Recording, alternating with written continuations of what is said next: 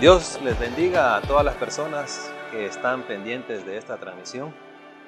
Mi nombre es Mario Mengíbar, soy miembro de la Iglesia Bautista GRL y por la gracia de Dios coordino el Ministerio de Academia e Instituto Bíblico.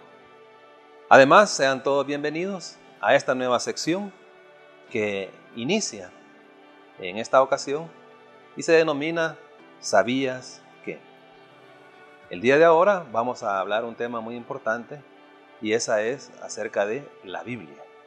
Y yo les preguntaría a ustedes, ¿sabías que la Biblia es la palabra de Dios? Muchas iglesias cristianas utilizan Biblias para sus predicaciones. La mayoría de iglesias cristianas evangélicas utilizan la Biblia llamada Reina Valera, principalmente la Reina Valera 60. Pero hay muchas más Biblias, muy similares a esta, como por ejemplo la nueva versión internacional, la nueva versión viviente, la Biblia, hay muchas, latinoamericana, pero todas ellas tienen en común que su traducción es muy cercana a los escritos más antiguos. Digo esto porque también existen otras Biblias que utilizan principalmente las sectas que no son la Biblia adecuada.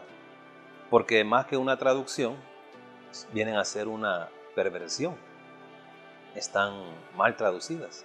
Hay muchos errores y están ajustadas o torcidas según lo que quieren decir los líderes de estas sectas. Por tanto, hay que tener mucho cuidado al momento de elegir la Biblia que vamos a leer. Ya les dije yo, por ejemplo, cuál pueden ustedes utilizar. Nosotros creemos que la Biblia es la palabra de Dios. Y no solo la creemos con los ojos cerrados, sino que además de la fe, Él nos ha dejado muchas evidencias de que el libro que nosotros tenemos acá es su palabra. Por ejemplo, ¿sabías que la Biblia es un conjunto de libros? Son 66 libros.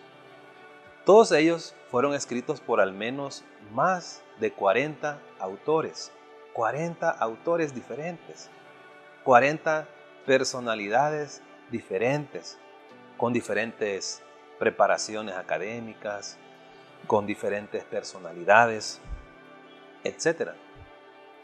¿Sabían ustedes que no se escribió de una vez, sino que fue escrita en un periodo aproximado de 1500 años. Tuvo que pasar 1500 años. O sea que era casi imposible de que estas personas se conocieran. Además, fue escrita en tres lenguajes diferentes o en tres idiomas diferentes. Por ejemplo, el idioma hebreo, el idioma griego y algunas partes también con el idioma arameo uno más antiguo todavía.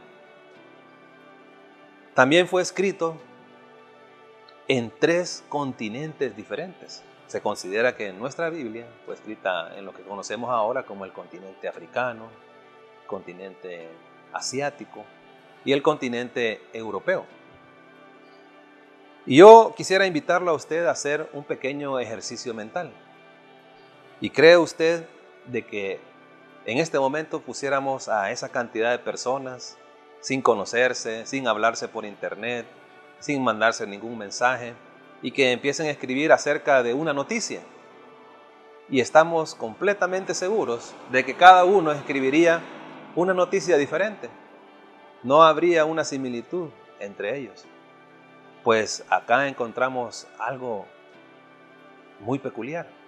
Y es que todas estas personas por ese periodo de tiempo, en diferentes lugares, escribieron de lo mismo. Y cuando se unieron estos 66 libros, todos tienen un mismo hilo conductor. Y ese mismo hilo conductor es nuestro Señor Jesucristo. Todos hablan acerca de Jesucristo.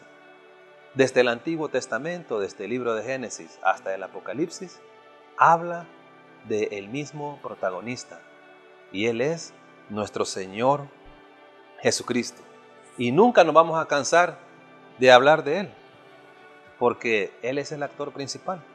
En esta colección de libros, nosotros podemos encontrar muchas cosas. Y yo quisiera hablarte solo de unas dos en esta ocasión. ¿Sabías que en la Biblia se encuentra nuestra condena de muerte? La condena de muerte para todo ser humano está en la Biblia. Romanos 6:23 dice, porque la paga del pecado es muerte. Y yo quisiera que usted se visualice ahorita en un juicio y que le preguntaran, ¿usted alguna vez ha pecado? Y creo que, siendo honestos, todos diríamos que sí. Si todos nosotros hemos pecado, la paga es la muerte. Dice Romanos 3:23, por cuanto todos pecaron y están destituidos de la gloria de Dios. Destituidos completamente. Ya no hay forma en la cual usted y yo estemos con Dios en base a este pasaje. O sea que hemos sido condenados. Pero luego, ahondando más en este libro, yo encuentro otros versículos. Por ejemplo, Juan 1.12, que dice, mas a todos los que le recibieron, a los que creen en su nombre, les dio potestad de ser hechos hijos de Dios. Él mismo da una salida a esta condena. En otro pasaje dice, porque de tal manera amó Dios al mundo, que ha dado a su Hijo unigénito, para que todo aquel que en Él cree no se pierda, mas tenga vida eterna.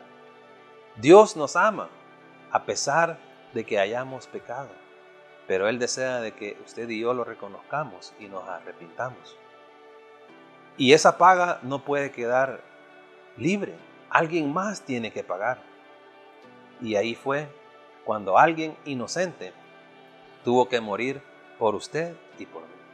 Y ese es nuestro Señor Jesucristo, el autor principal de la Biblia. Colosenses 2.14 dice que anulando el acta de los decretos que había contra nosotros, esa pena de muerte que había contra nosotros quedó anulada, que nos era contraria, quitándola de en medio y clavándola en la cruz. Él pagó por sus pecados y los míos, y ahora somos salvos.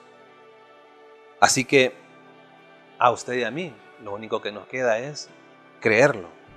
Muchos de nosotros ya lo hicimos. Y estamos muy contentos y deseamos que usted también lo haga.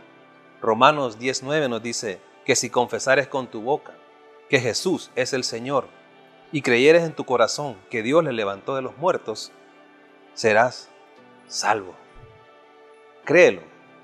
Y yo te pregunto nuevamente, ¿sabías que la Biblia es la palabra de Dios y en ella encontramos salvación? Si es así, te animo a que la leas, que la atesores y que le pidas ayudas, ayuda a Dios para poder comprenderla. Que Dios les bendiga a todos abundantemente.